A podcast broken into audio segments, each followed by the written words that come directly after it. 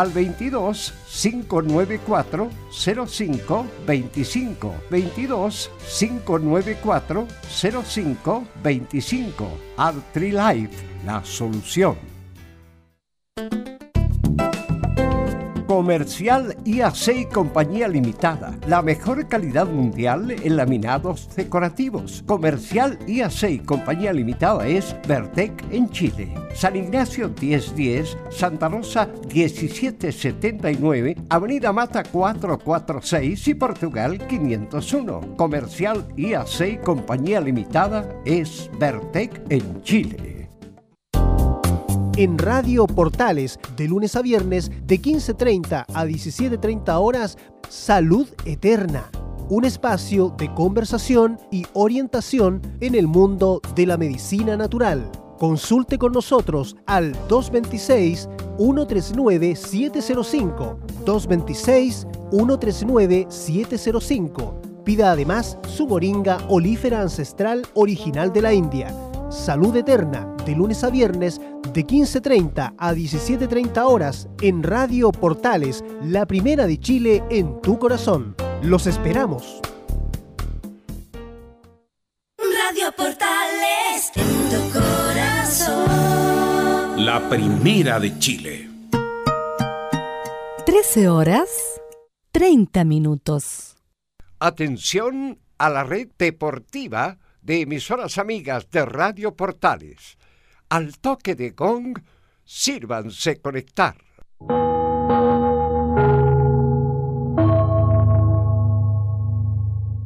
¡90 minutos! Con toda la información deportiva. Vivimos el deporte con la pasión de los que saben. Estadio en Portales. Ya está en el aire con toda la emoción del deporte. Comentarios: Carlos Alberto Bravo, Velus Bravo, Leonardo Mora, René de la Rosa, Camilo Vicencio y Giovanni Castiglione. Reporteros: Enzo Muñoz, Nicolás Gatica, Rodrigo Vergara, Juan Pedro Hidalgo, Rodrigo Jara y Felipe Holguín. Producción: Nicolás Gatica. Técnicos: Gabriel González Hidalgo y César Navarrete. Edición, Leonardo Mora. Dirección, Carlos Alberto Bravo.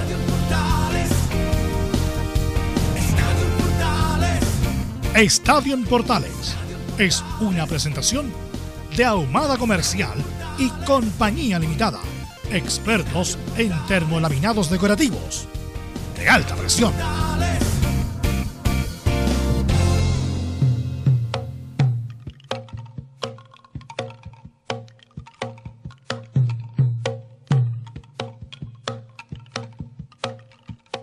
Dicen que escapó de un sueño en casi su mejor gambeta. Que ni los sueños respeta, tan lleno va de coraje, sin demasiado ropaje y sin ninguna careta. Dicen que escapó este mozo del sueño de los ingeta, que a los poderosos reta y ataca a los más villanos sin más armas en la mano que un 10 en la camiseta.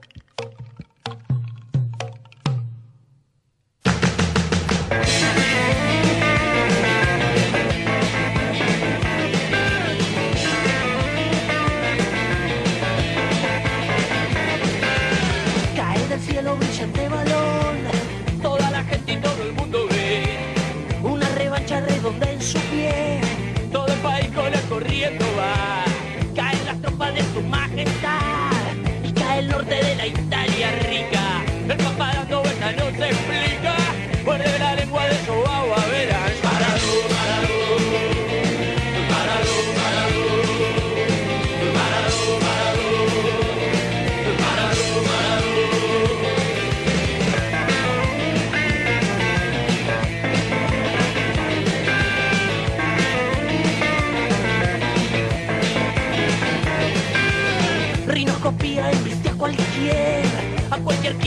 Poder letal.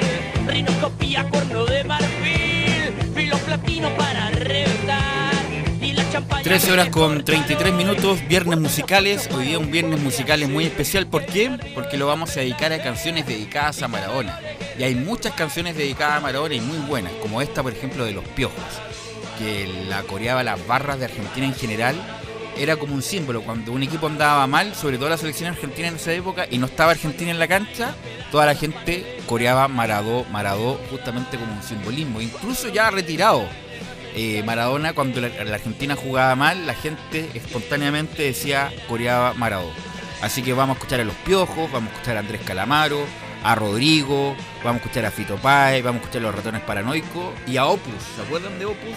Ese grupo que mm, toca el tema que lo, lo toca en el calentamiento famoso Maradona en el Nápoles, que empieza a bailar y empieza a hacer morisquetas con, la pelota. Así que canciones dedicadas a Maradona en la noticia. Bueno, han pasado muchas noticias en el año importante, pero una de las más importantes sin duda fue el fallecimiento de Diego Armando Maradona, uno de los mejores jugadores de la historia. Así que con canciones dedicadas a Maradona hacemos los viernes musicales. Así que inmediatamente pasamos a saludar a nuestros compañeros y saludamos a Nicolás Gatica. ¿Cómo estás, Nicolás? ¿Qué tal? Belu y a todas las estado en portales, claro, hay bastantes temas surgieron en nombre del, por supuesto, el 10 para Diego Armando Maradona, que lamentablemente falleció.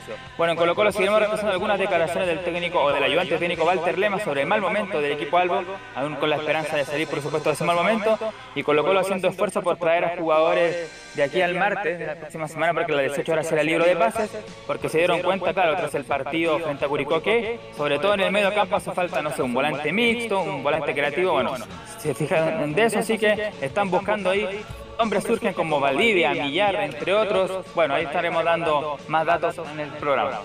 Ok, gracias Nicolás Gatica. A ver si nos ponemos audífonos, no sé, porque sale doble Nicolás Gatica. Eh, saludamos a Enzo Muñoz. ¿Cómo estás, Enzo? Buenas tardes, Velus. Este, en Universidad de Chile vamos a escuchar las palabras de Fernando Cornejo, quien mostró preocupación precisamente por la tabla acumulada, porque el volante habló en conferencia de prensa. Ah, ¿Se puede subir un poco el volumen, Enzo, que se escucha bajito? Ahora sí. Ahora sí. A ver, un poco más rápido. sí, le contaba que vamos a escuchar la palabra de Fernando Cornejo, el volante que estuvo en conferencia de prensa hoy día en el Centro Deportivo Azul que además mostró preocupación por la tabla acumulada. Ok, gracias Enzo. Y vamos a saludar doblemente a nuestro estelar de los días viernes y nuestro también encargado de Católica el día de hoy, Camilo Vicencio. Muy buenas tardes, Velus, para ti y todos los auditores de Estadio en Portales. La Católica, después de esta victoria 2 a 1 como visita frente a River Plate de Uruguay, también hay parte médico sobre Fernando Sampedri que salió solo por precaución en realidad en el segundo tiempo. Sí, buen triunfo la Católica. No se ha hablado de todo lo que debería hablarse, justamente por, bueno, con todo lo que ha pasado con el mundo del fútbol. Y saludamos a Laurencio Valderrama. ¿Cómo estás, Laurencio? Hola, ¿qué tal, Velo? Gusto de saludarte a ti y a todos quienes escuchan en Portales. Justamente vamos a hablar de, en esta pasada de Unión La Galera, que eh, perdió 2, a 1 ante Junior de Barranquilla y tendremos las reacciones de el técnico Juan Pablo Bosboda y uno que compartió en su momento con el más grande, con Diego Maradona, Alexis Martinarias. ¿Este más en estadio De veras, de veras, Alexis Martinarias aunque se dice las malas lenguas, Laurencio, que Maradona pidió que saliera, ah, porque se mandaba acá en barra Alexis Martinari en la época de gimnasia, que, que bueno, bueno, vamos a tener una importante declaración. Eh, saludamos a Giovanni Castiglione, ¿cómo estás Giovanni? Muy bien, ¿y tú, Velus? ¿Cuál de las canciones todas dedicadas a Maradona te gusta más, Giovanni? Todas, todas, todas. Mm. Sobre todo la, última, con la, que hace el calentamiento en la Copa UEFA. Ah, perfecto. Digo a Copa UEFA que calentando también, muy buenísima. y partiste muy bien también. La vamos a escuchar. La vamos a escuchar. Parto bien y termino mal siempre, pero bueno. No, terminamos bien, terminamos perfectos, esa es la sierra. Ya, perfecto. ¿Cómo estás, René de la Rosa? Hola, Beli. ¿Cómo están todos los oyentes, todo el equipo? Eh, bueno, aquí comentando, esperar que esto lo de Maradona me tocó pasar eh, para que la gente más o menos sepa por la embajada argentina y tiene una verdadera altar, así que ha dejado muchas consecuencias el fallecimiento de un gran ídolo, que no estoy muy de acuerdo con él como lo dije en el programa anterior, pero hay que destacarlo. Y también tuvo un conflicto eterno con eh, Codesal, el árbitro mexicano en la famosa final de Italia 90. Después le vamos a preguntar a, a René. Así que vamos de inmediato con los titulares que lee Nicolás Gatica. Exactamente, justamente con la música de Maradona de fondo revisamos informaciones de este día viernes. Y lógicamente comenzamos con lo que sigue dejando la muerte del ex ídolo argentino Diego Armando Maradona. Ayer, como era de esperarse, el caos se provocó en las afueras de la Casa Rosada para poder ver por última vez al Diego. Siguieron, por cierto, los homenajes y el que más llamó la atención en Sudamérica, Argentina y el mundo fue el del técnico del gremio Renato Gaucho. Esto porque vistió durante el partido por Copa Libertadores ante Guaraní con la camiseta de Maradona durante todo el compromiso. Ahora yendo a los futbolísticos, Gremio con Pinares, el chileno jugando los últimos 12 minutos, venció como visita 2 a 0 a Guaraní en Paraguay. Con esto tiene la primera opción de avanzar a cuarto de final ya que la, vuelta justamente la jugará como local. No vamos ahora a la Sudamericana donde además del duelo de la UC, tal como lo adelantaba ahí Laurencio Calera, cayó por 2 a 1 ante Junior en Colombia por la ida de los octavos de final. Hay que decir que ganando por 1 a 0 en la vuelta avanza a cuarto de final el equipo calerano donde podría toparse con otro chileno, Coquimbo. Ahora vamos al fútbol chileno donde, claro, tendremos el informe junto a la voz de Rodrigo Jara sobre la presentación oficial de Martín Palermo como técnico de Curicó Unido. Y bueno, dos noticias de la selección en la sub-20. El Patricio, Patricio Ormazábal convocó al sub-20 jugador de la Universidad de Chile, Brandon Cortés. Y en la selección adulta salió el ranking FIFA de octubre que se publicó en noviembre. Chile, pese a la mal fecha que hizo, todavía se mantiene en el puesto 17 del mundo. Este ranking lo sigue encabezando, por supuesto, Bélgica. Esto y más en Estadio en Portales.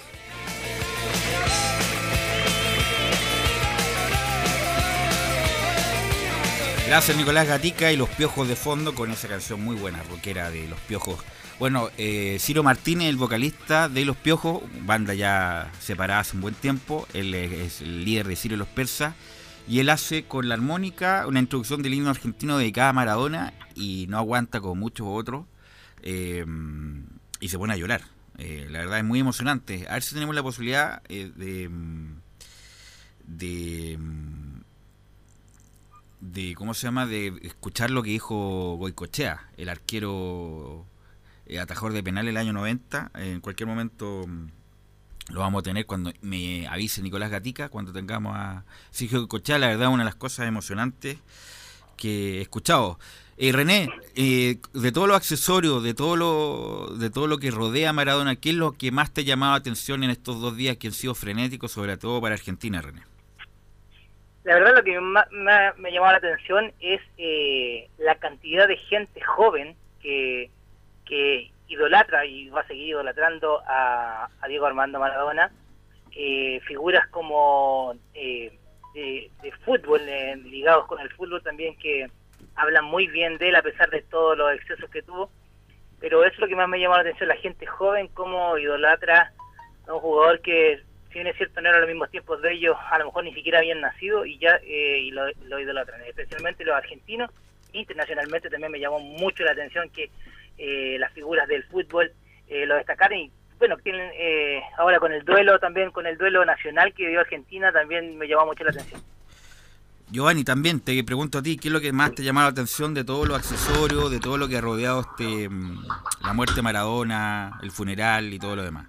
Lo mediático Belu, a nivel mundial, como decía René, eh, me llama la atención también que el líder de, de países como los presidentes, también todo idolatraban a Maradona, todo lo que han dicho el presidente de Francia, eh, no todo, eh, abarca mucho, es demasi- fue demasiado fuerte y queda demostrado que fue el ídolo y que va a ser un ídolo ahora eterno. Esperemos que se recuerde solamente por las cosas dentro de la cancha, porque el anexo ya está, ya fue, ya pasó, Maradona ya está fuera en, el, en el cielo supuestamente con el resto de su familia y recordarlo con lo mejor que hizo, que fue mucho.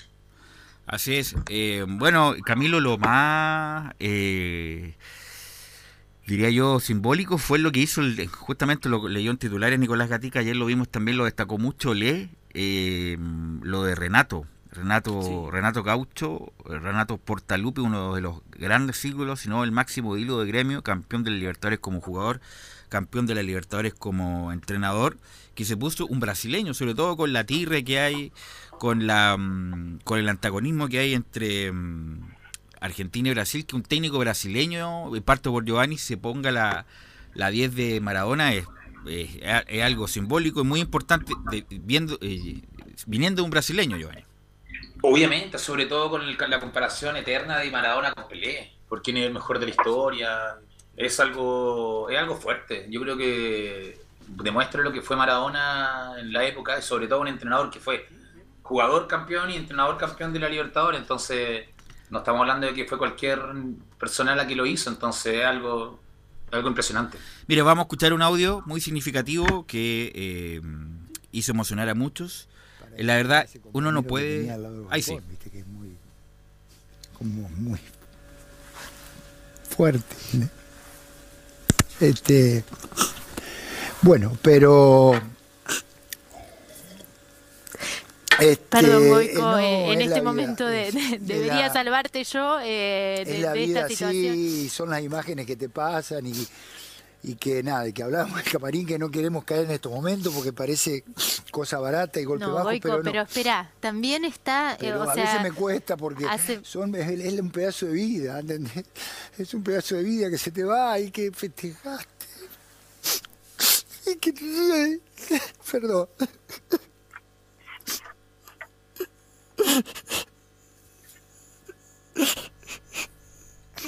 Eso no podía entender anoche cuando lo veía en el cajón. Era mentira, ¿entendés? Con toda, toda la energía que tenía, que uno vivió.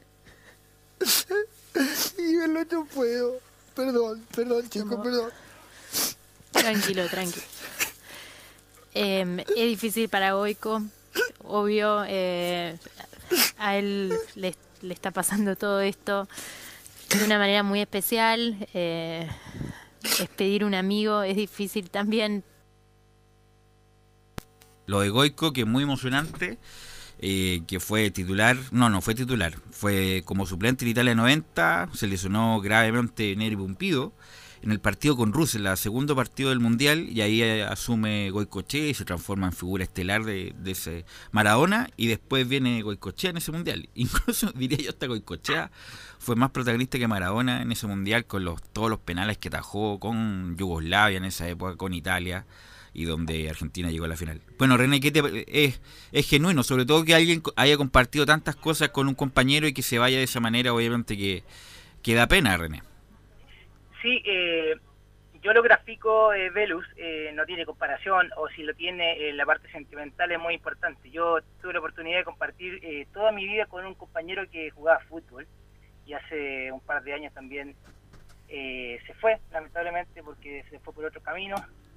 Y se siente, se siente en los momentos, uno recuerda los momentos de, alegría, lo que muy bien dice ahí en, en- en, su relato que son muchos momentos y son muchas cosas que uno no sabe en realidad con qué es lo que compartieron, que en algún momento la pasaron mal, la pasaron bien, tuvieron problemas personales, se contaron y, se nota, y se nota que- que dejó un legado en el sentido de que todo, todo no era tan malo, y para qué andar con cosas si uno, de- uno puede hablar lo que ve, pero en la parte interna yo creo que como lo vivieron esos jugadores, por eso es la emoción y- y lo apoyo. Sí, mm, lo eh, recuerdo de, de, Maradona, claro, el- lo- la camiseta de, de Argentina que ocupaba Gaucho fue como eh, ex- extraño también, bueno, eh, eh, demuestra el nivel, eh, lo, que significaba Maradona en el fútbol, pero, pero también me llamó porque era una competición oficial acá también, eh, y sobre todo siendo un, un brasileño, pero fue bu- bueno el gesto que hizo ahí Renato, Renato Gaucho. Así es, y bueno, ayer Mourinho también habló, estuvo muy emocionado, ¿no? La- todo, todo el fútbol. Sí. Mourinho también muy emocionado por la partida de Maradona. Escuché también a, bueno, Simeone fueron compañeros con Maradona en la selección y en el Sevilla. Ayer escuchamos lo de Bielsa. Zidane Eh, también. Zidane habló hoy día. Sí. Gattuso, el técnico actual del Napoli, también. Napoli, la verdad, era, era como estar en Buenos Aires. Eh, y, y a- y a- bueno, ayer en el programa de la tarde, obviamente que el público que escucha el programa de la tarde no es tan futbolera, entonces tenía sus reparos con la persona de Maradona, pero a esta altura hay quienes uno para juzgar, uno hace la vida lo que quiere, el punto es no... eh, el punto no es no juzgar, cada uno hace con, la, con la vida de lo, de lo que de lo que quiere. Obviamente que le hubiera gustado que Maradona tuviera una mejor vida, que se hubiera preocupado, que se hubiera eh, preocupado de su físico después. Obviamente la cuestión de las drogas fue muy importante y lamentablemente lo, lo dejó en este estado. Eh, leyendo mm, declaraciones, yo no soy médico obviamente, tenía un corazón de 90, 100 años ya Maradona. y tenía un corazón que era el doble de lo que debería tener una persona de esa edad. O sea, estaba hecho trizas por, por dentro Giovanni Maradona, justamente por, por, porque no se cuidó nunca, la verdad. Pero como tú dices, Maradona no fue la, esta fue la última, la que le tocó partir. Tuvo muchas internadas. Me recuerdo un programa en Chile que terminó en la clínica incluso. Un programa de farándula. Pero como tú dices, lo de Goicochea impresionante. Lo de Simeone también se ve fuerte porque fueron compañeros en Sevilla. Me recuerdo la historia que contaba el Cholo de que en ese momento los equipos no prestaban a los jugadores y Maradona con Cholo para jugar por la selección se escaparon de la concentración y tomaron el avión directamente. Entonces tiene muchas historias con muchos jugadores y, entonces se nota el dolor que sienten ellos, se nota, se nota en los que fueron realmente compañeros y conocidos de él, se ven los afectados, como yo comentaba ayer lo de Ruggeri cuando se enteró al aire. Vamos a mm, escuchar, eh, Camilo. A Martín Palermo, porque hoy día fue presentado en Curicunido, después ya vamos a escuchar el informe de Rodrigo Jara, pero habló sobre Diego Maradona. A lo de Diego, la verdad que una tristeza muy grande, eh, creo que el mundo del fútbol lo ha, sentido, eh, un dolor en lo personal, una pérdida irreparable y, y que todos lo sentimos, todos los apasionados del fútbol sabemos lo que significa, es el símbolo de del sentimiento y de la pasión que el jugador realmente disfruta de esta, de esta profesión y que bueno, eh, obviamente para mí siempre estará presente por, la admiración, por el respeto, por haber compartido tantas cosas con, con él.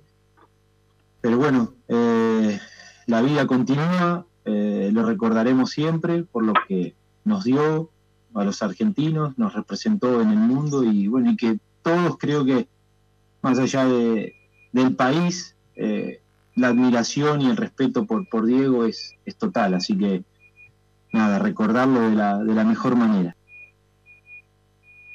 Y si alguien tiene que agradecer a, Maradona es Palermo, justamente pues lo convocó eh, para las eliminatorias para el Mundial de Sudáfrica, hizo ese eh, emocionante gol con Perú por la eliminatoria. Argentina estaba ahí al borde de la eliminación y hace un Palermo con lluvia. No sé si se acuerdan, Giovanni.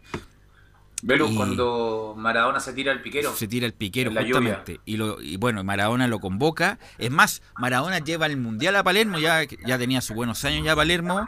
No, no jugaba en Europa, jugaba en Boca y más encima hace un gol en el mundial contra Grecia. Así que mm, Palermo sí tiene que estar agradecido eternamente a Maradona porque lo consideró eh, lo consideró para el Mundial de Sudáfrica. Vamos a escuchar, si tenemos la tenemos a Diego Simeone, Gabriel, la primera de Diego Simeone. Eh, difícil, difícil. Eh, cuando te llaman por teléfono y te cuentan de, de que falleció Diego, eh, se nos va un mito, se nos va un, argentino que transmitía toda su rebeldía eh, para, luchar con, sus cosas positivas y sus cosas negativas, pero siempre yendo hacia, hacia adelante, buscando contagiarnos a nosotros los más chicos, porque nosotros fuimos criándonos, yo tengo 50 años, Diego tiene 60, o sea que nuestro, nuestra manera de, ilusionarnos en jugar al fútbol fue en base a mirarlo a él. Ahí estaba Diego Simeone, que insisto, fue compañero en la selección y compañero en el Sevilla. Y vamos a seguir escuchando a Simeone, que le tocó, bueno, nos indica que le tocó compartir con Diego en Sevilla.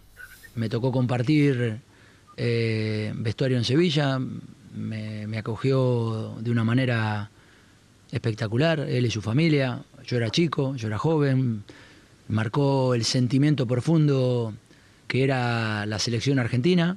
Y repito, en el momento en que te cuentan esta situación, decir no, no, no puede ser. Él es fuerte, él siempre puede salir y bueno, esta vez no, no pudo.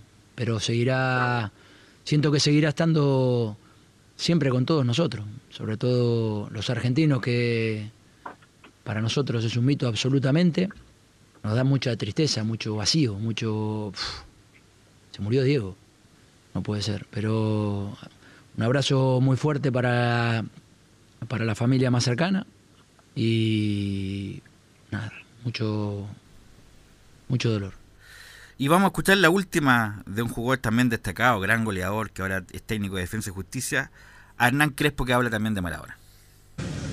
La verdad que todo lo que pueda ya decir hasta puede ser redundante. O sea, no- eh, lo que Diego eh, generó en mí de, chico y de adolescente y después de grande, de profesional, eh, o sea, tiene, mucho que ver en todo esto.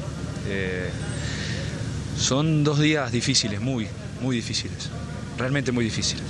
Eh, muy difícil ayer entrenar, muy difícil hablar con los muchachos hoy, encontrar palabras, muy difícil. Trataremos de honorarlo de la mejor manera, que es, que jugando al fútbol, que es respetando su espíritu, ¿no? De, de libertad, de diversión, pero de compromiso, de mucho compromiso por el lugar donde está. Intentaremos hacer eso. Hablamos un poquito hoy sobre eso. Por lo menos lo que significó para mí personalmente y, y bueno, cada uno tiene sus cosas, cada uno tiene sus vivencias. Yo soy de la generación de oro, porque yo lo viví. Eh, yo lo soñé y lo conocí. Entonces, eh, soy un agradecido a la vida por eso. Eh, pero el dolor, el dolor en el alma que tengo no, no se puede explicar. Sí, mucha gente emocionada. Bueno, es, es también es distinto para nosotros. Nosotros siempre lo habíamos mirado en forma crítica el chileno medio a Maradona porque lo encuentra pesado, desagradable. Lo encontraba pesado, desagradable, pero para los argentinos es mucho más que fútbol, Maradona. Pero igual si uno, si uno lo ve, Velus, igual todo lo que generaba, por ejemplo, acá la- los canales de televisión ese día, siento que había, un- uno lo ve en el ámbito noticioso, siendo que ese día 24 había horas. 24 horas. Prácticamente transmitió. 40 minutos Sí. de, de- de nota con Maradona, Carcuro y Iván Núñez. Y eso debe ser por, Mm. por algo, claro. De- y durante toda la tarde ya estuvieron, habían estado el mismo, los canales de, de cable, CNN también. No, sí, Maradona, obviamente que... Pero- Sí, René.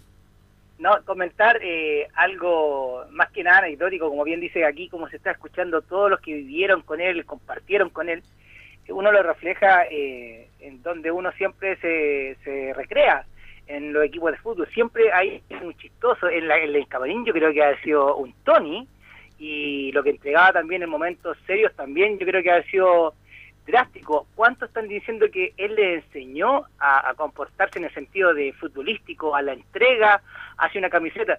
Eh, pero debe haber sido divertido, no es que esté cambiando yo eh, eh, lo, eh, Está cambiando. en el sentido que si no estoy hablando yo, estoy pensando yo, ¿qué, qué hago con, con Maradona en el camarín? Debe haber sido maravilloso en el sentido que el tipo era un show, era un show. Siempre fue un show. Sí, no, fue carisma. Ayer estaba haciendo... ¿Velus? Disculpa, Giovanni, estaba mm, ordenando mi casa ayer, eh, porque yo soy obsesivo por el orden, por el aseo.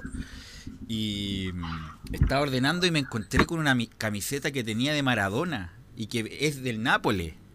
Y dije, oye, pero qué tesoro escondido que tenía. No me acordaba que tenía esa camiseta que me la trajeron de Nápoles. Bueno, tenía en esa época tenía una polola que viajaba harto por Europa. Y me trajo mm, esa camiseta, así que la voy a enmarcar. La voy a enmarcar, la que tiene la de Nápoles, justamente en la época que Maradona salió campeón en el 87. Giovanni, disculpa.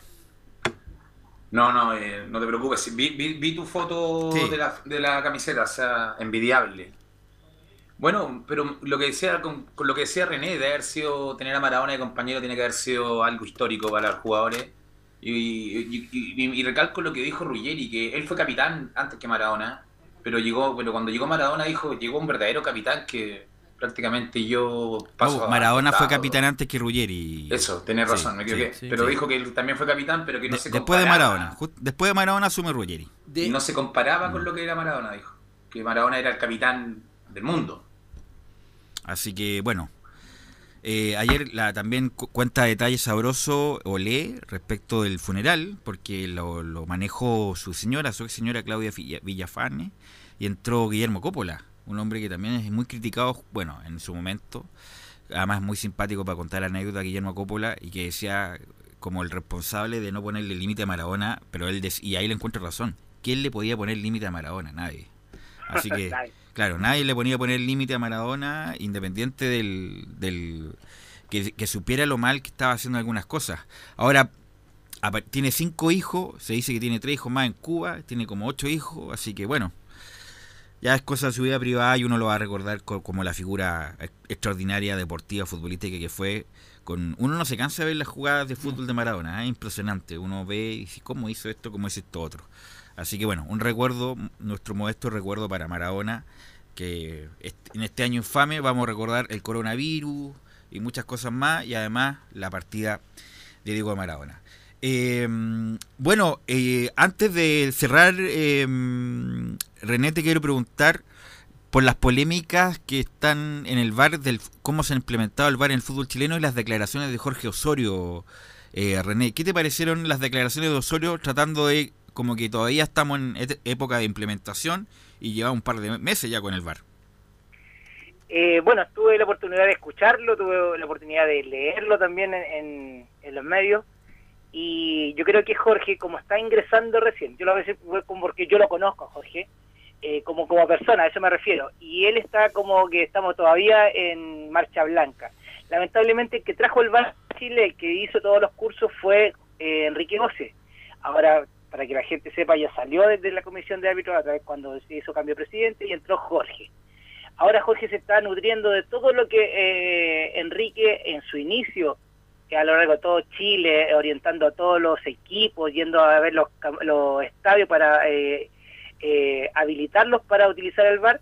Ahora Jorge recién está tomando todo ese, ese peso y por eso fue lo que declaró que no ha sido exacto, no ha ayudado mucho tampoco, especialmente la más polémica que sacó y resaltó fue el gol de, de Chupete Suazo, que, que ya él tenía ese gol y eh, no se lo validaron, pero efectivamente era un gol legítimo porque no se encontraba fuera de juego, en la parte tecnológica, las líneas que se tiran, cómo se tiran, Así que yo creo que eh, lamentablemente ese es el, el, el- el atípico de Jorge, siempre quedar, eh, y no, no, no suena como crítica, sino que quiere que a todos dejarlos tranquilos. Y lamentablemente a veces en el arbitraje hay que decir, esto está correcto, esto está mal, esto se castiga, esto no se castiga. Pero con, la, con las reglas en la mano, a eso voy. Pero eh, lo que explicó, estoy con él, pero yo creo que ya no es tiempo para estar practicando, ya no es tiempo para, es- esto es como la selección, ya no es tiempo para, para, para probar, ya tiene que haber un profesionalismo en el VAR y tiene que ser bien utilizado y eso FIFA yo creo que va a pasar la cuenta igual. Sí, ya basta de errores ahí, son errores groseros, insisto, son er- errores ya, bueno, se equivocó aquí, son errores ¿Ves? groseros. Sí, Giovanni. Estaba leyendo y la Confederación Sudamericana está implementando un nivel para el VAR en línea para todo Sudamérica, que sería monitoreado desde la Confederación Sudamericana, cosa que no me gusta. Así es. Bueno, eh, gracias René, te quiero agradecer estos minutos. eh, nos encontramos el lunes porque vamos a tener... Ah, no tenemos fecha. No, po. no hay fecha. No tenemos fecha. Así que las polémicas suyas del fin de semana podemos comentarle el lunes, René.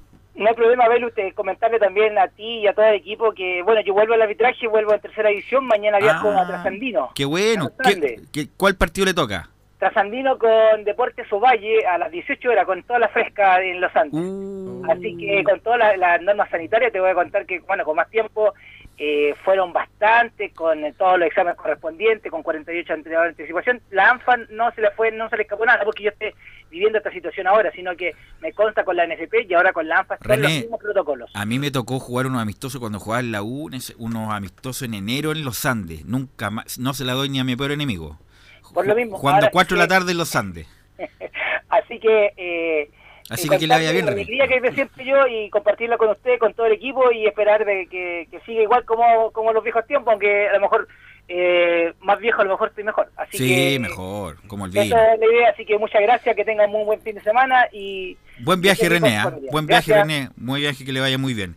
Vamos a ir a la pausa, Gabriel. Mi radio controlador favorito. ¿ah? Eh, así que cuidado con lo que me envió. Eh, y vamos a volver con todo el informe de la Católica que ganó ayer, le ganó a River Plate de Uruguay. Tenemos informe de la U, de Colo Colo, todo eso a la vuelta.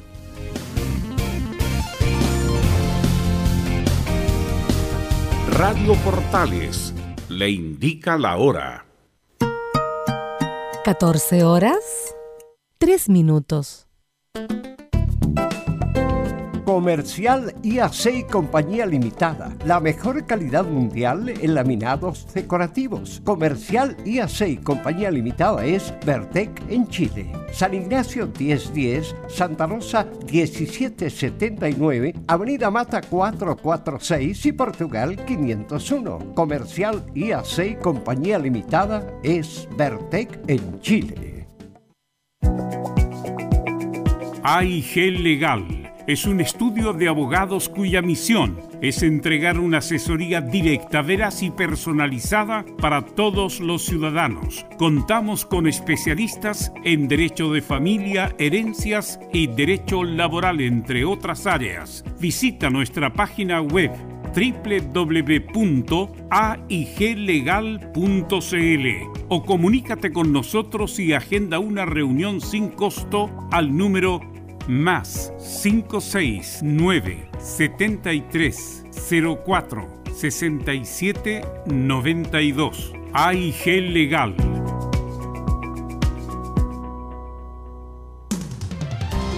Termolaminados de León, tecnología alemana de última generación. Casa Matriz, Avenida La Serena, 776 Recoleta. Foro 22 622 56 76. Termolaminados de León.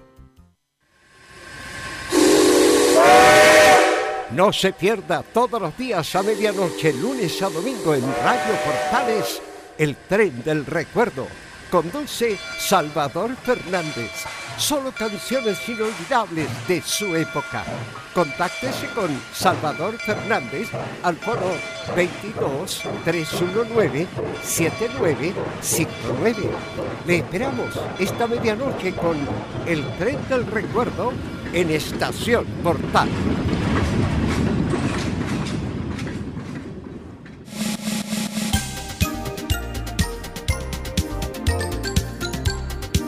Radio Portales, en tu corazón, la primera de Chile.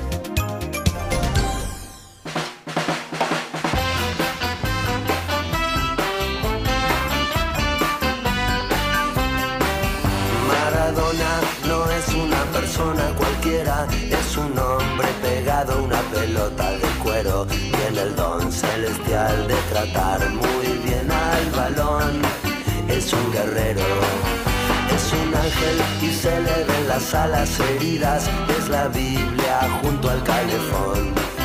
Tiene un guante blanco calzado en el pie del lado del corazón. No me importa en qué lío se meta Maradona, es mi amigo y es una gran persona. El 10 en el alma guardo la camiseta de. 3, 14 horas con 6 minutos, gran tema de Calamaro este, gran tema de Calam. ¿Cuál tema de los temas de Maradona le gusta más, Camilo? Justamente este, que, que creo que me ha escuchado, y el de Rodrigo, porque es el más, el más Uh, famoso. Ese lo vamos a escuchar justamente después de la pausa. No, gran tema de Calamaro. Bueno, ayer la Católica eh, se trajo un gran resultado, a pesar de que no es, eh, o sea, que obviamente está abierto, pero ganar en- de visita siempre es positivo y Católica Camilo tiene la primera opción para pasar a cuartos de final. Sí, tuvo las oportunidades como para ver incluso haber sido un poco más eh, eh, el marcador. Tuvo eh, en, el primer tiempo alguna de, de Buenanote, otra de San Pedro y queda, queda en el palo. En los minutos finales de Juan Cornejo, pero también en la Católica hubo un- algunos momentos en que en que mm, le llegó, sobre todo con Arezo, esta la figura de mm, eh, el proyecto de, Uruguay, que es eh, el, el delantero jugaba con la número 9 y tuvo eh, tres oportunidades que las tapó muy bien el arquero Matías Dituro, que yo creo que fue una de las figuras de- de- de- del partido y particularmente de la Universidad Católica, eh, tapando tres pelotas claras de, de gol al jugador número 9. Pero claro, logra este, este resultado. eh, en algunos momentos no, no jugó tan no jugó tan bien, sobre todo al final del primer tiempo y al comienzo del segundo de la segunda parte, pero después eh, ordena el equipo, entró Raimundo Rebolledo en la segunda parte, eh, sale Diego Buenanote también, ahí lo, ordenó y Católica nuevamente fue protagonista de este, de este compromiso para ganarlo finalmente 2 a 1 con un penal al final de, de Luciano Wed, eh, que fue mano del, del jugador eh, uruguayo. Pero escuchemos reacciones porque está habló el arquero Matías Dituro, quien les contaba que fue mm, la figura de la Católica, quien dice que fue una victoria justa. Creo que creamos las situaciones a, a través de nuestro juego, que era la posesión de balón. Nos costó por ahí un poco al principio adaptarnos a la, a- a la cancha, pero después creo que el juego fue fluyendo y el equipo se llevó una victoria que a mi entender es justa. Ya, el primer audio entonces de el arquero Matías Dituro. ¿Y cuál fue la... Bueno, Camilo comentó ayer el partido por Portales Digital, radioportales.cl.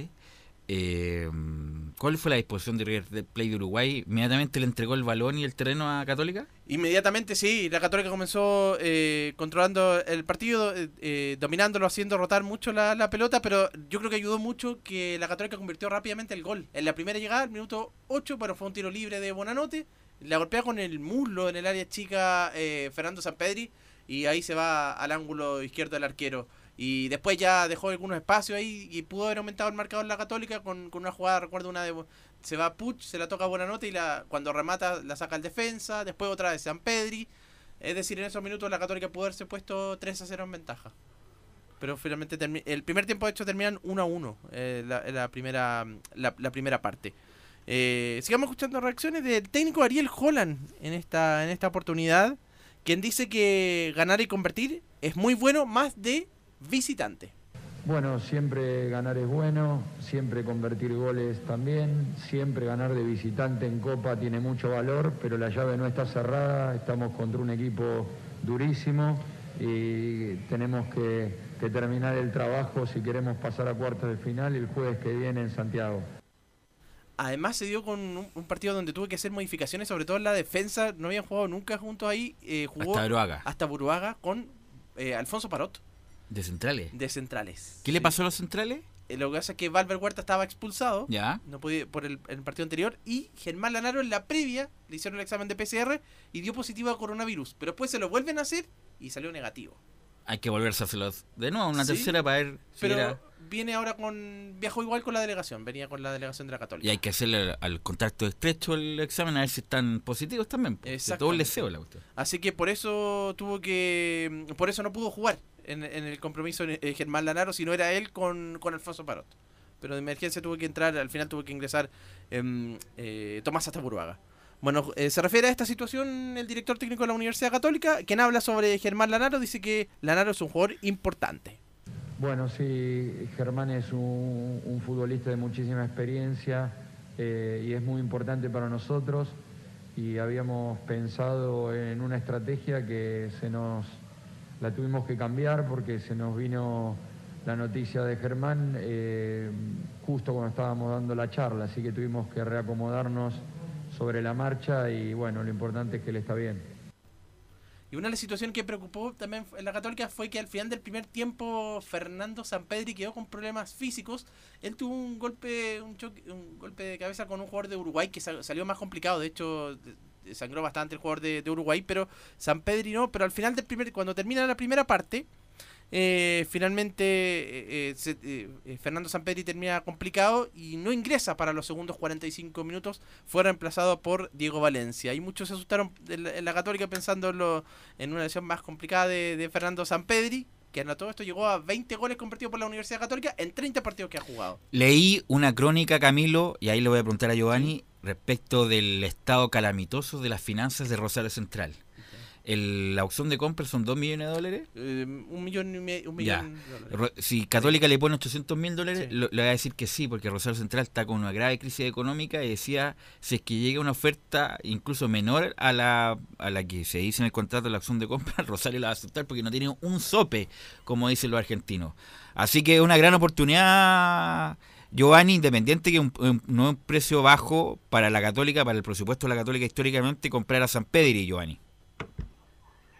Eh, yo creo que es la oportunidad, Belu, y, y como tú dices, se puede hacer una oferta y ahí entrar a negociar, pero si es la oportunidad, aparte San Pedro, vuelvo a repetir, con el gol de chileno se clasifica y le da a la Arca de Católica una buena cantidad económica, clasificándose a la Copa Sudamericana.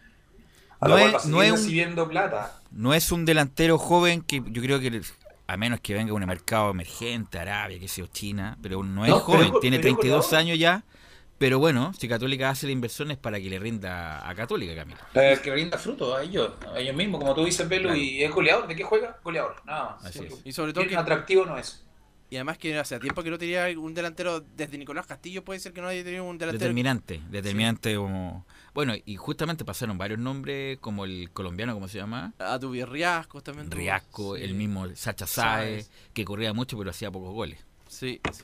Bueno, eh, habló el doctor Jorge Regada de la Universidad Católica, quien dice, quien habla sobre la situación de San Pedri. Fernando tuvo un golpe fuerte en la cabeza eh, terminando el primer tiempo y quedó bastante mareado, está, está un poco desorientado, no tuvo nunca pérdida de conciencia, pero sí, como estaba desorientado decidimos dejarlo, dejarlo fuera, a pesar de que él quería seguir jugando, pero decidimos por precaución dejarlo fuera y para que se recuperara bien. Y bueno, durante el, transcurso del segundo tiempo eh, se recuperó completamente, ya no, no tiene ningún problema.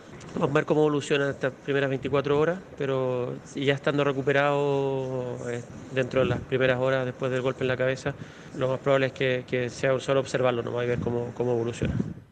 Y ahí también habló Luciano Agüed, quien se tuvo que volver, que pateó nuevamente el penal, a pesar de que después de que lo perdió frente a Curicó en ese historiado partido, que lo pierde, pero que después se tiene que repetir ese, ese penal. Pero bueno, habló Agüed, lo convierte eh, el penal finalmente, y dijo que hicimos un gran partido.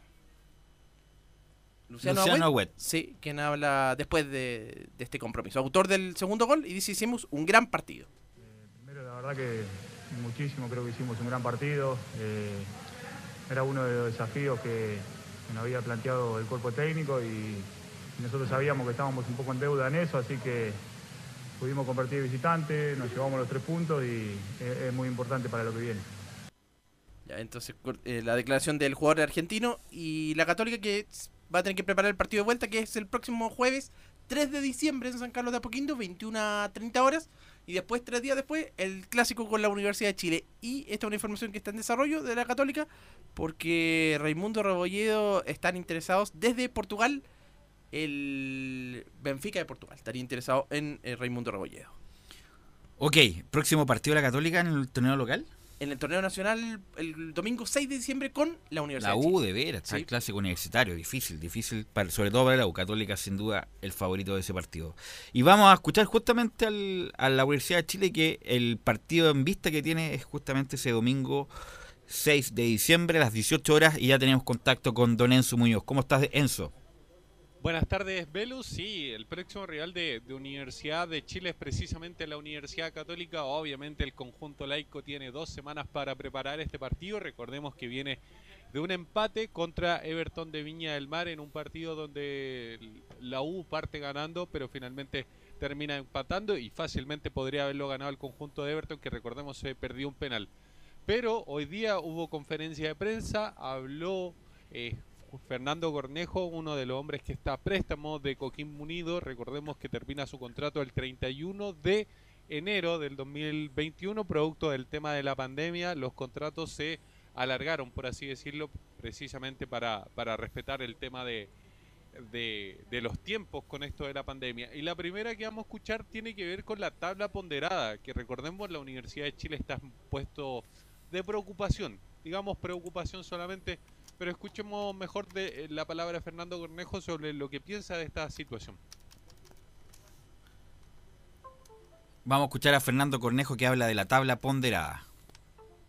es preocupante este tema de, de, a pesar de estar, estar relativamente bien en la tabla en la tabla que, que llevamos este año se nos, se nos complica un poco la ta- en la tabla la, la ponderada pero creo que tenemos tenemos que seguir trabajando tenemos que seguir esforzándonos para como tú dices esos partidos que, lamentablemente no hemos podido conseguir eh, tres victorias o cuatro victorias consecutivas eh, tratar de plasmarlo en, en los partidos que nos quedan del campeonato quedan muchos quedan, quedan partidos para que nosotros, no, nosotros podamos dar lo mejor de nosotros y seguir dándole y seguir sumando, que es lo que más, lo que más queremos y estar en las posiciones de arriba.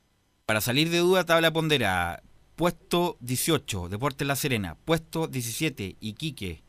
Bueno, pues la 18 La Serena con 0,900, 17 Iquique con 1,060, después viene 16 la U de Conce como 1,095, lugar 15 Santiago Wandes 1,200 y viene la U también 14 con 1,200. La U para obviamente tendría que ocupar el lugar de Deportes La Serena en, la, en esa tabla ponderada para bajar automáticamente y Iquique eh, para jugar ese partido con el penúltimo de la tabla anual regular del 2020. Por lo tanto, tendría que la U que lo mismo que colocó en la otra tabla, tendría que quedar antepenúltimo. Esa es la única, la única función de la U en este periodo y me imagino que la U va a ganar un par de partidos, lo mismo que colocó, lo que después lo vamos a comentar, que colocó lo tiene que ser antepenúltimo de la tabla regular del 2020 para evitar cualquier tipo de problema independiente. Insisto que el reproche de la, deportivo e institucional es, mucho mayor porque ni la U ni Colo Colo pueden estar en ese en esos puestos, don Enzo Muñoz. Sí, bueno, ahí escuchamos la, primera declaración de Fernando Cornejo. La segunda que vamos a escuchar tiene que ver con el tema físico, que ha sido todo un tema que incluso se le criticó a Hernán Caputo, que la mayoría de los equipos... Eh, Enzo, ¿se puede subir un poco el volumen usted mismo? Se escucha como abajo, ¿no? Sí. ¿Se escucha? ¿Ahora sí? Ahora sí, ahora sí. Sí, vamos a escuchar el tema físico de Fernando Cornejo que habla de esta situación en particular.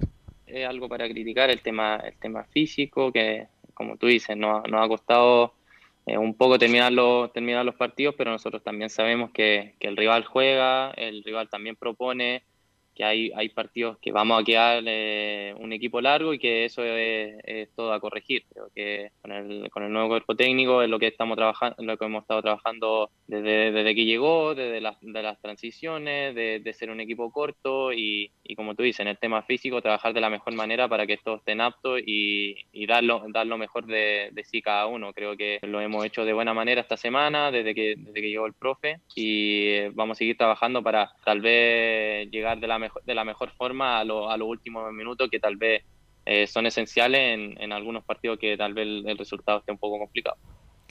Y ahí se refería principalmente al hecho puntual de que a la U le cuesta los últimos minutos de, de, cada partido. Es más, lo veíamos contra Unión La Calera, que fue el duelo de la semana pasada, de entre semana, que lo termina perdiendo en el último minuto. Y contra Everton también los últimos minutos también pasó bastante preocupación el arco defendido por Fernando de Paul. A eso se refería en cuanto a, la condición física que se le cuestiona eh, que en los últimos minutos baja bastante el rendimiento Universidad de Chile. Y le quiero preguntar a Giovanni, ¿qué usted si fuera gerente deportivo de la U le renovaría a Fernando Cornejo Giovanni o no? Le renovaría, le renovaría disculpa, le renovaría Velu, le renovaría, obviamente llegando a un buen acuerdo económico y ver cuánto es lo que quiere, va a querer el jugador de, también de, de firmar. También pregúnteme a mí, pregúnteme a mí. Yo te renovaría. No, pues, ¿usted, le renovaría, a Fernando Cornejo? A Fernando Cornejo Velus. Por ningún motivo, por ningún motivo. Por ningún motivo. No, ningún motivo, porque en ese puesto hay muchos, hay muchos, incluso hay juveniles y para estar en ese puesto hay que marcar diferencia. Y Fernando Cornejo es un tipo muy decente, pero no marca diferencia ni en la marca, ni en la recuperación, ni menos en el apoyo. Por lo tanto, eh, no o sea, es un jugador cumplidor, pero no te, no te marca ninguna diferencia. Entonces, si uno va a incorporar a alguien o le va a renovar a alguien, tiene que marcar diferencia. Lamentablemente Cornejo no ha marcado ninguna diferencia. Eh, es más, se ha visto bien sobrepasado cuando incluso cuando juega solo como volante central. Eh, Enzo. Sí, la siguiente que vamos a escuchar tiene que ver con qué cosas tiene que mejorar Fernando Conejo, el trabajo psicológico que se está usando con él, así que escuchemos la palabra del mediocampista azul. Como tú dices, ha sido un, ha sido un tema complicado en este tema de, de la pandemia, con, con los meses que se, perdieron en, durante, el año, pero siempre, siempre enfocado de, dar lo mejor, de seguir, de seguir mejorando, de entregarme al máximo por, por esta camiseta, por el equipo.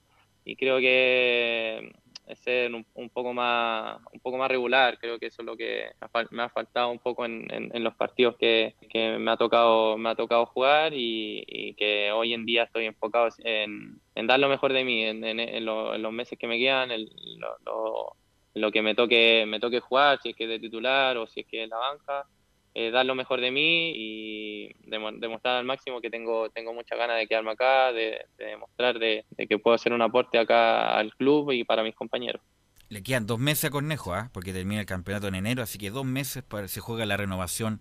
Fernando Cornejo, insisto, un buen chico, un buen jugador, pero que en ese puesto hay, hay más opciones, incluso dentro del club, Enzo Muñoz. Sí, hay bastantes opciones en el medio campo. Por ejemplo, está Camilo Moya, está mm, Galani. Gonzalo Espinosa, Galani, que por lo demás ayer volvió a las prácticas, así que una buena noticia para los hinchas azules que obviamente esperan el regreso del número el Chico 7 de Morales. la U. El Chico Morales. Mauricio Morales. Y bueno, entre comillas, Jimmy Martínez, Jimmy Martínez más creativo, pero también podría jugar en esa zona si es que es, si es que el técnico lo, lo dispone así. La otra que vamos a escuchar tiene que ver con el tema de la titularidad. Él es un jugador que, ha estado eh, constantemente saliendo y viniendo al equipo titular. El partido pasado lo fue, recordemos que fue titular, pero fue por el tema de que Gonzalo Espinosa estaba suspendido. Eh, pelear la titularidad es un tema para Fernando Cornejo, lo escuchamos en el siguiente audio. Yo, creo que esta es, un- un- es una, una oportunidad para todos, más, más, que, más que para mí, es una oportunidad para todos de, de, de demostrarle al profe que todos, todos tenemos, tenemos ganas de, de- estar en los, en los 11 titulares, estar en, en, esa, en esa situación para, para poder pelear lo- los partidos que nos quedan. Es un, es un camino que, que todo, la verdad que todos estamos peleando por un, por un mismo objetivo y creo que esta, oportunidad que se, que se abre con, el, con la llegada del profe va a ser, va a ser muy buena para todos y para, para demostrar el máximo de todo. Creo que todos queremos eh, lo mejor para, para la Universidad de Chile, lo mejor para nosotros, para tener eh, el, lo mejor en el día a día y demostrarle la- las ganas que las ganas que todos queremos. Se puso el cassette ahí Fernando Cornejo. Eh, bueno, usted nos indicaba que la recuperación de Pablo Arangui va bien avanzada, Enzo. Sí, es más, lo confirmaba el propio jugador, decía que ya eh, le está pegando al balón, está haciendo trote y ya debería estar incorporado la próxima semana o dentro de las próximas semanas, pero su vuelta a las canchas estaría más cercano hacia la fecha de Navidad, porque obviamente tiene que ponerse a punto, no es un tema tan fácil, recordemos, estuvo cerca de, dos meses donde ni siquiera tocaba la pelota, se tuvo que operar, así que Pablo Arangui lo más probable es que esté para, para esa fecha cercano a Navidad, por ahí cuando la use enfrente a, a Huachipato, incluso a Cobresal, podría estar para, para esos partidos. Bueno, y Re- Reinaldo Nellis ya se fue presentado por el club. Es un hombre de lo visto, es un hombre que puede ser interesante, Giovanni Lenis, que es un jugador rápido, eh, encarador, que tiene otras características que el plantel no tiene. Giovanni se fue a pasar a la cata, parece. Giovanni. ¿Algo más, Enzo? Eh, sí, la última que vamos a escuchar tiene que ver con el próximo duelo, el duelo que se va a jugar el domingo 6 de diciembre a las 18 horas en el Estadio Nacional, que es contra Universidad Católica. Y sobre este clásico habla Fernando Cornejo. Es un poco complicado en este tema de, de de los clásicos que hemos, se han jugado los últimos, los últimos años, pero siempre vamos con la convicción de que, de que vamos a ganar ese partido. Nosotros estamos bien, bien unidos, somos, siempre tenemos la mentalidad de, querer ganar cada partido. Ya después, después ahí se, se, se verá en cancha, pero siempre la mentalidad de nosotros es de, es de ir, ir a buscar el partido, de dar lo mejor de nosotros y, obvio darle una, alegría a nuestra familia, a, nue- a nuestra gente y quedarnos con el triunfo. Creo que ese va a ser el pensamiento de todos y es lo que queremos en este, en este clásico. Sabemos que, Católica está peleando torneos internacionales, que viene con una, una carga física bien larga y es donde ahí nosotros tenemos pasarlos por encima y demostrar el, la- demostrar el buen juego que, en esta semana lo hemos, lo hemos ido trabajando. Ahí está la palabra de Fernando Cornejo que se refería a este duelo que ya lo decíamos, se juega el próximo domingo, recordar que este domingo hay primarias, por eso no, no hay fecha, la fecha comienza el día miércoles, pero la U juega el domingo 6 de diciembre a las 18 horas contra Universidad Católica. El siguiente duelo es a las 18.30 en el Bicentenario de la Folería el día miércoles 9 de diciembre contra Audax Italiano y el siguiente duelo de la Universidad de Chile es el domingo 13 o sea, una semana después de, del clásico. con Católica, también en el Estadio Nacional a las diez y media. Así que hay que levantarse tempranito para ¿Con? ver ese partido contra Deportes Iquique. Son los Uh, partidos que al partido menos están programados. de 10 puntos.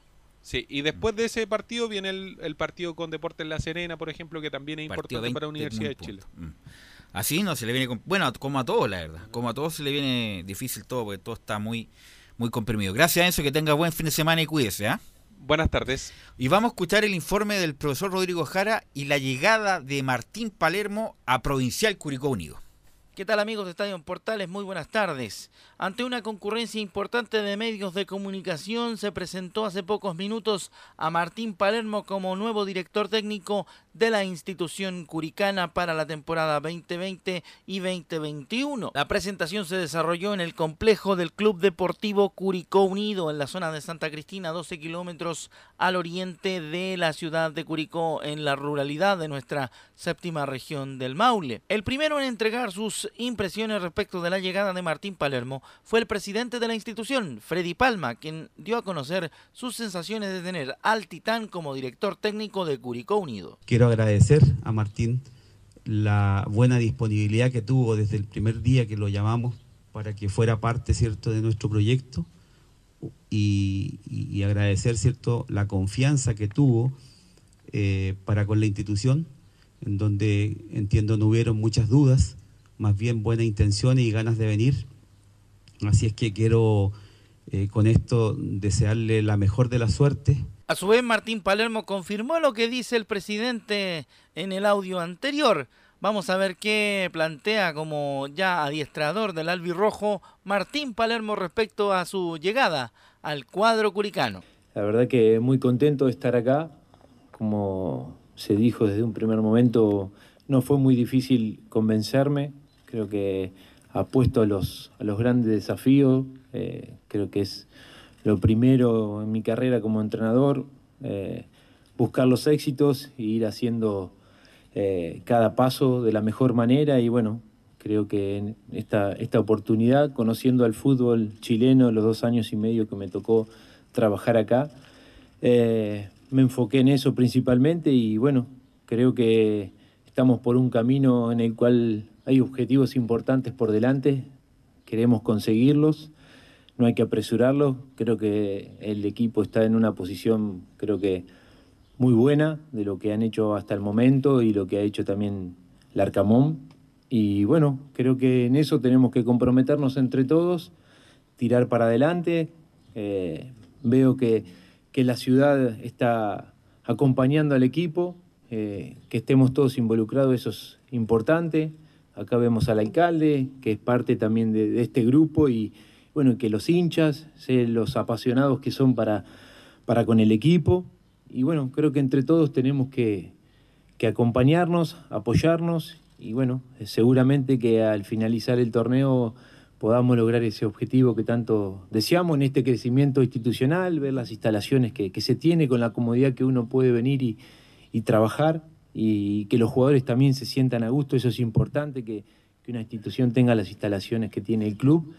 Y bueno, seguramente que ahora será cuestión de, trabajar, de seguir convenciendo a los jugadores que, este es el camino y que obviamente todos queremos llegar a éxito importante, que es llegar a, conseguir una Copa Internacional y obviamente también en el campeonato terminarlo lo más arriba posible.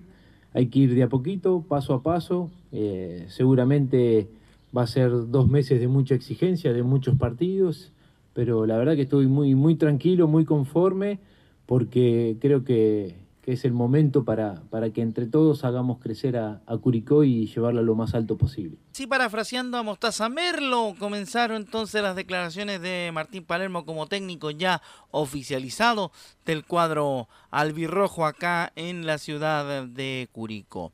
Precisamente desde la puerta norte de la región del Maule les informó Rodrigo Jara para Estadio en Portales con los detalles de la presentación del Titán Martín Palermo como nuevo adiestrador táctico de Curicó Unido. Buenas tardes. Radio Portales le indica la hora. 14 horas 31 minutos.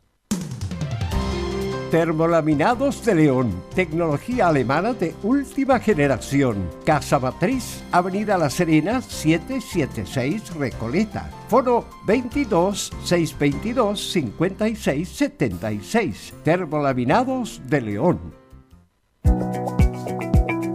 ¿Problemas de familia, herencias, laboral y otros?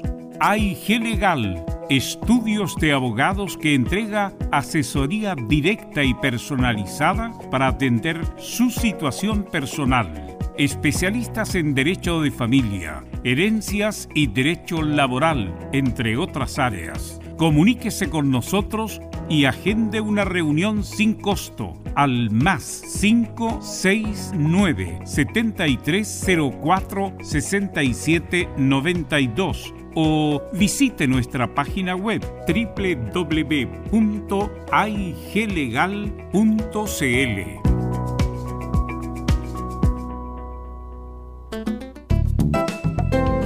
Comercial IAC y Compañía Limitada. La mejor calidad mundial en laminados decorativos. Comercial IAC y Compañía Limitada es Vertec en Chile. San Ignacio 1010, Santa Rosa 1779, Avenida Mata 446 y Portugal 501. Comercial IAC y Compañía Limitada es Vertec en Chile en Radio Portales de lunes a viernes de 15.30 a 17.30 horas Salud Eterna, un espacio de conversación y orientación en el mundo de la medicina natural. Consulte con nosotros al 226-139-705. 226-139-705. Pida además su moringa olífera ancestral original de la India. Salud Eterna, de lunes a viernes de 15.30 a 17.30 horas en Radio Portales, la primera de Chile en tu corazón. Los esperamos. 1180 en amplitud modulada.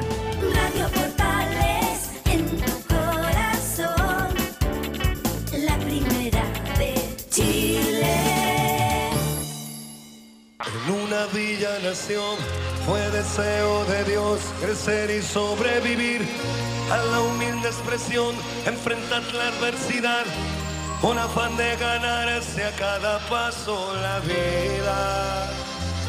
En un potrero forjó una zurda inmortal con experiencia, sedienta ambición de llegar de cebollita. Soñaba jugar un mundial y consagrarse en primera. Tal vez jugando pudiera a su familia ayudar.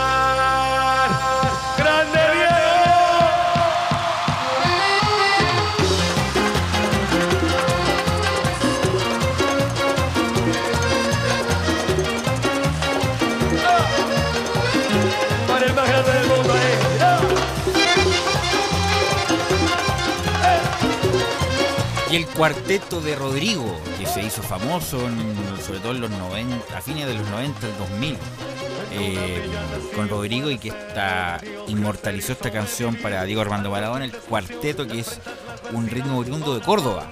De Córdoba está Carlos Lamona, eh, la- Carlos Lamona Jiménez y Rodrigo como los grandes exponentes de este género tan tan simpático como es el cuarteto. Así que con Rodrigo de fondo y con varias canciones más vamos a hacer este bloque de estadio en Portales. Eh, estará por ahí año, ¿no? Sí, Velus. Ahí sí, sí, ahora sí. Bueno, me imagino que te gusta esta, esta, esta canción de Rodrigo, ¿no? Sí, de, la- de la más- de la- de las mejores, de las mejores de Rodrigo por lo que por lo pegada que era y acá sonó mucho. Fue un éxito En todos lados. toda la radio, sí. Por lo menos acá en Chile, sí, de la mano de Rodrigo se todo el mundo la bailaba en la discoteca, en todos lados. Uno donde iba se escuchaba. Me recuerdo, como tú dices, el año 2000, 99, por ahí. Así es. ¿Y se parece a Rodrigo Nicolás Gatica? ¿Tiene un aire, sí o no? Sí, en los ojos. sí, Sí, sí, sí. Así que vamos a conectar con Nicolás Gatica para que nos informe de la actualidad de Colo Colo, que se juega una final, otra final más, el sábado 5 de diciembre a las 17 horas con Guachipato, Nicolás Gatica. Exactamente, pues se juega una final frente a Huachipato y después, bueno, se viene un rival directo que es La Serena, el día martes siguiente, por lo tanto también son dos partidos importantes que tiene el equipo de Colo Colo. Y para eso, para llegar de la mejor manera a ese partido, vamos a comenzar por el nuevamente un parte médico, esta vez que tiene que ver con Esteban Paredes, el 7 de Colo Colo, que decir que finalmente no se va a operar el 7 de Colo Colo, por lo tanto no va a estar estos dos o tres meses fuera de las canchas. Justamente fue un conjunto, una decisión conjunta entre el cuerpo técnico, médico y el propio goleador para que justamente no se pudiera operar y de esa manera entonces pudiera tratar de ayudar en lo que más pueda, por supuesto dentro de las posibilidades a Colo sobre todo. De hecho dice lo siguiente, el comunicado. Por fractura en sesamoideo del pie izquierdo, se ha realizado nuevos estudios complementarios y en conversación y consenso con el jugador, se ha decidido seguir opción de tratamiento lo más conservador, considerando que los resultados podrían ser los mismos que con el tratamiento quirúrgico, incluso requerir menor tiempo para recuperación y retorno a los entrenamientos. Atentamente el cuerpo médico. Así que por lo menos ahí ya padre de espera con un tratamiento solamente tratar de estar lo antes posible disponible. Pero ese tratamiento de cuánto tiempo sería y cuánto podría volver según esto, Nicolás. Bueno, dicen que ese es un tratamiento con células madres, eso sería como un poco la, la situación. Y ahí decía, pues puede ser eh, un mes quizás, no, menos, menos por supuesto de lo que se va a demorar en si fuera operado, por ejemplo, el número 7 de Col- de Colo Colo, claro. O sea, a lo mejor podría jugar en la parte final del campeonato, recién eh, a mediados de enero, por ahí capaz que podría jugar. Pero eso es, es una Sí. eventualidad. Sí, podría estar disponible. Sí. Es una eventualidad, puede que Sí. salga bien y puede que no salga bien y puede seguir tratándose. Es una decisión arriesgada, Giovanni, lo de Paredes. Muy arriesgada, muy arriesgada, sobre todo a su edad, con todo el trajín que ella tiene en el fútbol, eh, es bien arriesgada. Yo no sé qué va a pasar con Paredes, yo no sé si va a seguir jugando en Colo Colo. Me imagino que le darán la chance por ser la historia que tiene, pero como aporte no lo veo mucho el próximo año. Imagínate, un mes ya estaría todo diciembre parado y después tiene que recuperarse y ponerse bien físicamente. O sea, yo creo que está fuera por lo menos de este campeonato. Paredes, Nicolás Gatica. Sí, bueno, ahí está, hay que ver cómo se dice, pues la apuesta que hace Paredes con el cuerpo técnico y hay que ver en cuánto tiempo se va a demorar y si va a ser efectivo. Pero claro, ya Colo Colo está pensando ya en el partido frente a Huachipato el día sábado y también está pensando en el día martes a las 18 horas, a las 6 de la tarde, cuando se cierre el libro de pases y la única opción que le va quedando a Colo Colo es de algunos volantes nomás y muy poco. De hecho, la situación de, de Colo Colo es esta. Queda menos margen de error. Primero, si quieres fichar a- de transferencia internacional, jugadores que están afuera está cerrado, por lo que si los jugadores quieren, el equipo quiere un futbolista que milita en el exterior, tendrá que llegar con el pase en su poder, no hay ninguna posibilidad ahí de, de terminar antes. Y la otra opción en el torneo local tampoco, ya que no puede firmar a jugadores que hayan participado en algún club primera durante la segunda rueda, más allá de que hayan tenido menos de 360 minutos. Pese a eso, igual nomás no van a poder jugar porque ya, por ejemplo, no sé, si quisiera Felipe Flores ya no puede porque ha jugado en Antofagasta. Además, Colo Colo tiene a disposición para fichar a, jugadores de primera vez, que tampoco yo creo que están mirando por allá. A Albornoz, que terminó su vínculo con el Hannover 96, y algunos que están libres como Jorge Valdivia y un, ex jugador que estuvo en Colo Colo, un ex volante, Rodrigo Mier, el payasito. Son las pocas opciones que le quedan a Colo Colo para fichar y de ahí nada más, no puede hacer nada más. ¿Y Millar está libre? No, él expira a mediados del. 2000 del 2021, pero lo puede terminar anticipadamente. Sí, pero Millar. Si no decide es- adelantar el final de su contrato en Mazatlán. Claro. aunque, te- aunque quede libre mañana, Millar, pero no es la solución para Colo Colo en este momento. Sí, Colo Colo quiere comprar a largo plazo, estoy viendo. claro, para una proyección increíble. futura.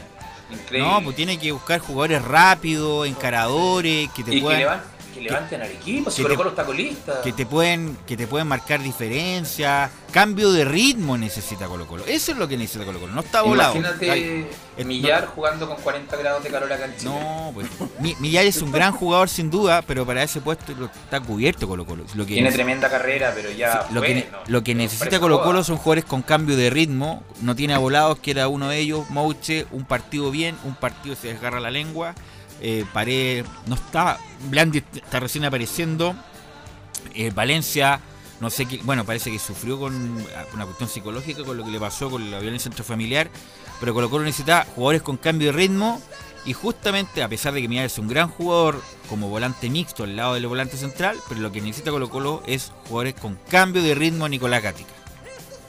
Claro, pero como decía anteriormente, son pocas las opciones que le quedan, porque Chile en el extranjero, como se dijo, ya se cerró lo internacional, es la primera vez, pero no creo que estén mirando para ese lado. Los jugadores que también tienen menos de 360 minutos, pero que ya han jugado partidos por Antofagasta, por ejemplo, otros clubes, así que también se ve difícil, pero bueno, ahí tiene, como se dice, hacer malabares.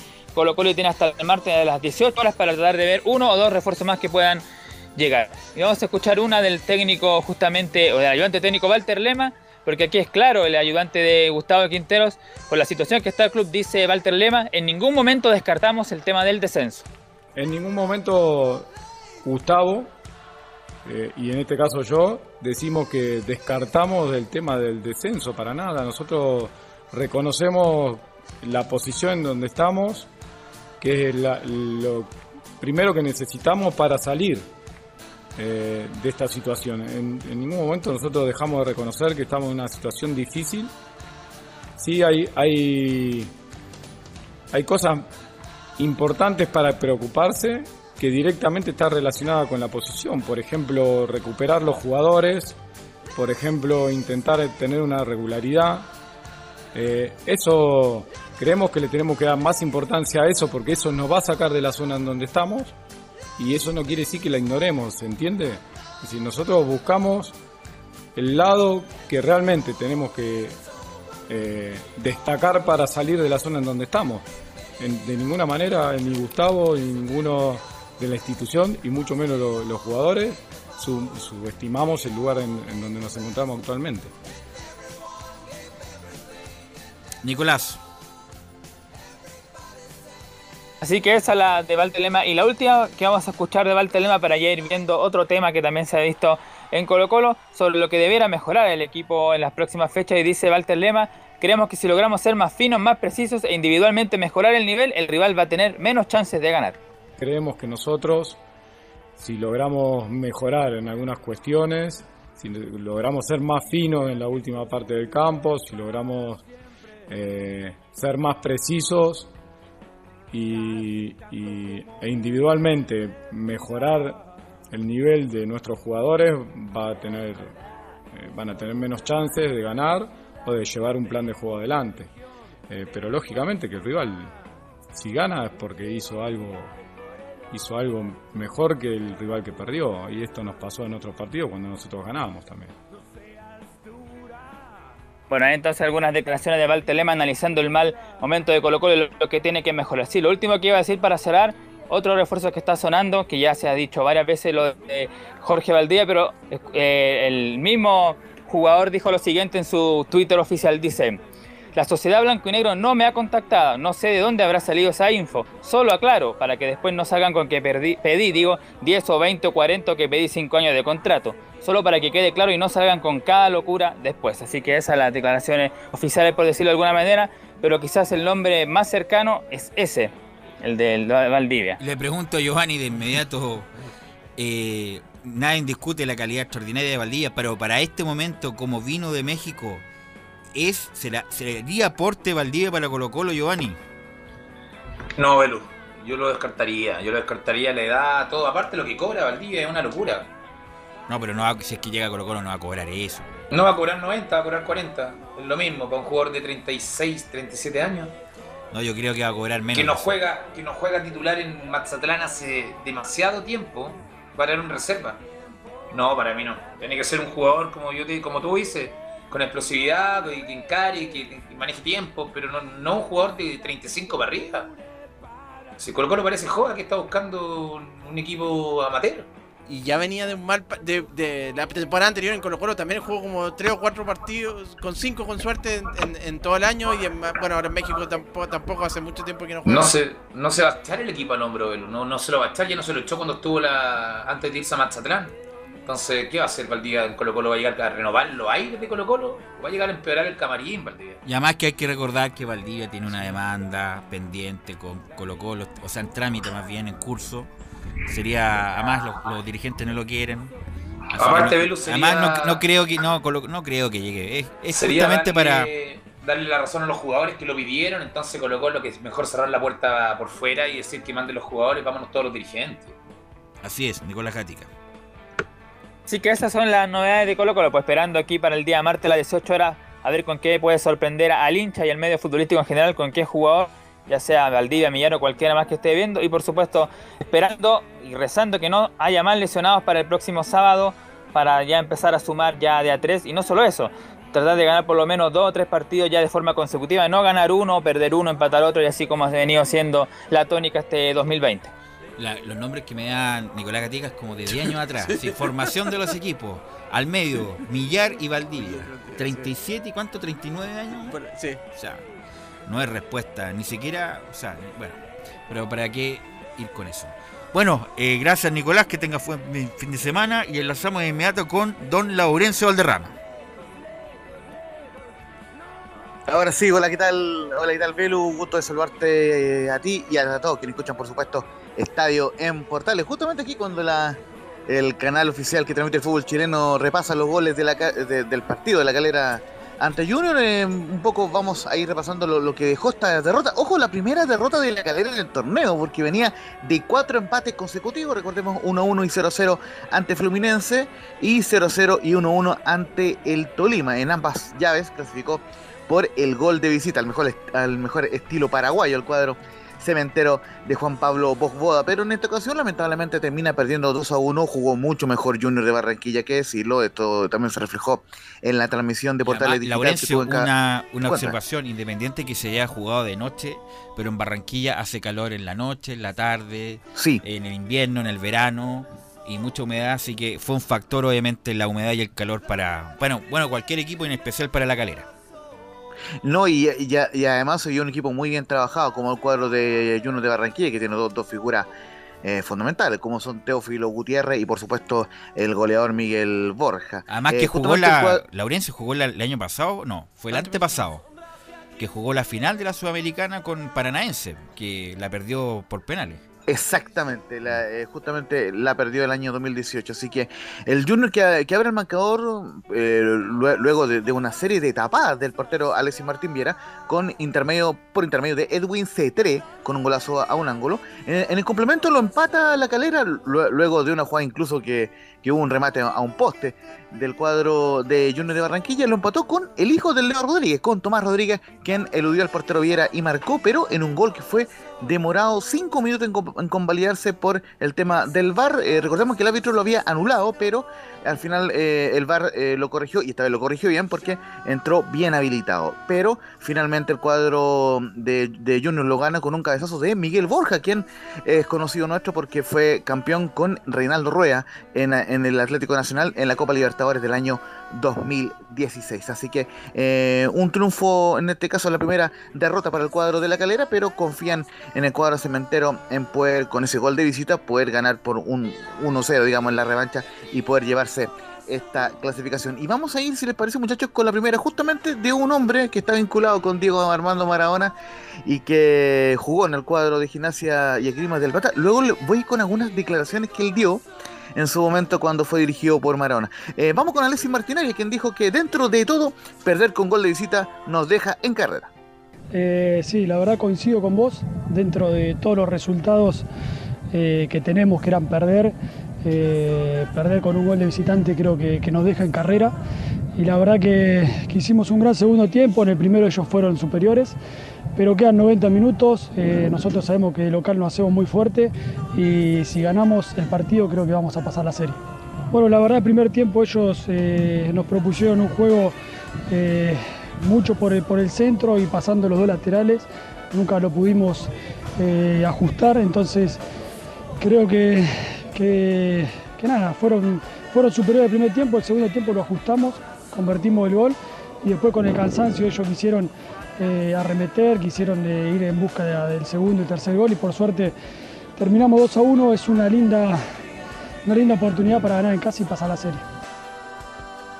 Justamente el portero eh, Alexis Martín Arias, en- digamos, explicó su momento que más que un desgaste con Maradona, fue un desgaste con el club. Estuvo eh, cuatro años en el equipo y no y hubo un desgaste más bien con la institución, no, no con Maradona. Y lo que explicó y lo que también comentó alguna vez en una entrevista con el diario Mercurio, fue hace cuatro meses, dijo, eh, fue una experiencia única ser dirigido por Diego en gimnasia. Lo disfruté durante cuatro meses con momentos que voy a guardar para toda la vida. Y luego en otra entrevista con Directive Sports dijo eh, que fue una experiencia muy linda tener a, a Diego en gimnasia. El día a día lo disfruté mucho. Destaco su humildad y lo que y lo que él genera que no vi que nadie más lo hiciera. Es Pero, algo eh, que recordaré siempre. siempre eh, Alex Martínez es un buen arquero. Ha hecho buena campaña en Chile. Pero antes de su salida de gimnasia se mandó cada embarrada, incluso este dice por el otro Sí, día verdad. le hizo un Sí, es especial verdad. a Martínez de las chambonadas que se mandó con, con gimnasia. Y gimnasia a lo mejor pudo haber acumulado más puntos de no mediar las chambonadas que se mandó Arias. Y se dice que Gallego y Maradona, y muchas gracias por todo Arias, pero es bueno que demos vuelta a la página y busquemos otro arquero. Y bueno, buscó otro arquero gimnasia, no obstante que Arias andaba bien en la calera, Laurencio. Sí, y, justamente lo que te marcaban estas eh, declaraciones que, buscamos en el archivo es básicamente que, que la clara tácita y explícitamente que, no hubo ningún problema con Maradona, al contrario, sino que fue más que nada por un con la dirigencia y que, y que él eh, entendía que debía partir a buscar otros aires. Y justamente también ahora vamos con otro argentino, que es el caso de Juan Pablo Bojboda, el técnico de Unión La Calera, quien eh, reconoce que esperábamos a un rival de esta manera, pero no pudimos hacernos del control del juego. Yo creo que el primer tiempo esperábamos eh, a un rival de esta manera, con los primeros minutos principalmente buscando eh, dañarnos a partir de una, de una posesión y, y- no, no pudimos, no que no supimos, no pudimos hacernos del control del juego a través de la posesión del balón, cosa que sí hicimos en, el segunda, en la segunda parte. No, lo- los cambios eh, siempre nos, nos oxigenan, más en, este tipo de, de partido. Los cambios entraron bien. Eh, yo creo que hicieron un, un- partido correcto todos los jugadores que han participado. Y la segunda que vamos a escuchar de Juan Pablo Bojboda, el técnico de Unión La Calera, es, dice, sabemos que tenemos que ganar en la vuelta tomando las precauciones necesarias. Sabemos que tenemos que, conseguir eh, ganar en nuestro, en nuestro estadio, tomando las precauciones eh, necesarias porque nos enfrentamos a un rival que tiene jerarquía en sus individualidades y a partir de ahí empezar a solidificar nuestro funcionamiento colectivo para, para poder ganar y así pasar de fase. Muchachos. Sí, y tienen una ventaja, yo creo, bueno, es un buen equipo la calera y además por la cancha también. pues, es un factor eh, evidente, Camilo. Y por lo menos convirtió importante al final ese gol que convierte de, de visita también lo, lo- lo puede ayudar y sí, jugando en, en calidad de local ha sacado los resultados por lo menos también. eh, ha empatado, de hecho no ha perdido en, la Copa, en su participación en la Copa Sudamericana en calidad local tampoco. Así que bueno, la tiene difícil porque Junior es un equipo calificado, el equipo más importante de la costa atlántica de Colombia. Así que mm, eh, es muy importante para Barranquilla y está, hace rato que están buscando un título internacional la gente de Barranquilla, Lorenzo. Claro, justamente es un Real muy, muy duro y, lo repasamos recién, eh, Fluminense, el Tolima que, era puntero en Colombia y ahora el Junior que eh, eh, armó una plantilla para hacer para eh, la Copa Libertadores, no para la Copa Sudamericana. Y la última que vamos a escuchar en cuanto a las declaraciones fue Fernando Cordero, quien también habló en rueda de prensa junto Juan Pablo Bojboda, quien dice, manejamos más la pelota en el segundo tiempo, al menos marcamos un gol de visita. Sí, puede ser. Empezamos a manejar un poco más la pelota al segundo tiempo. Eh, era una cancha complicada donde el terreno era, era complicado, mu- mucha, mucha arena, no nos habíamos encontrado con una cancha así.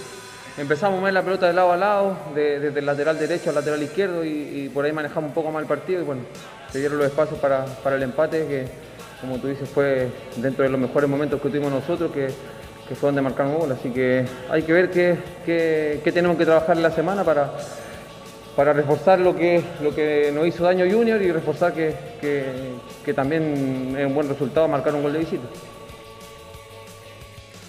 Justamente, muchachos, para eh, aclarar cualquier tipo de, duda al respecto, la Unión La tiene que ganar por dos goles de diferencia para clasificar a los cuartos de final por primera vez en su historia por lo demás. Si gana por un gol, tiene que ser 1-0 porque si no ya la cosa se empieza a complicar. Si que gana 2-1 eh, van a penales y si gana eh, 3-2 estaría clasificando el cuadro del Junior. Así que muy importante lo que se viene el jueves 3 de diciembre, 19-15 horas, seguramente transmisión de Portales Digital en el estadio Nicolás Chaguán Nazar de la Calera. Y ojo, que el ganador de la Calera con Tolima jugará ante el vencedor de Coquimbo Unido y Sport Huancayo. Así que Dios quiera puedan pasar los dos equipos chilenos para tener asegurado un semifinalista en Copa Sudamericana, algo que no ocurre hace mucho tiempo. Y por último, para cerrar mi informe en este día viernes, en, en homenaje por supuesto a Diego Armando Maradona, la calera recibirá a Everton el domingo 6 a las 21 horas por la fecha eh, 21, ese será el partido que le toca a la calera para volver al plano local. Ok, gracias Laurencio, también muy amable por la producción de hoy. Así que gracias Laurencio. Un abrazo que, virtual. Que tengas buen fin de semana. Gracias Camilo, gracias a todos los que colaboraron Igualmente. hoy. Gracias, gracias Gabriel y nos encontramos el lunes en otra edición de Estadio en Portales. Fueron 90 minutos con toda la información deportiva. Vivimos el deporte con la pasión de los que saben. Es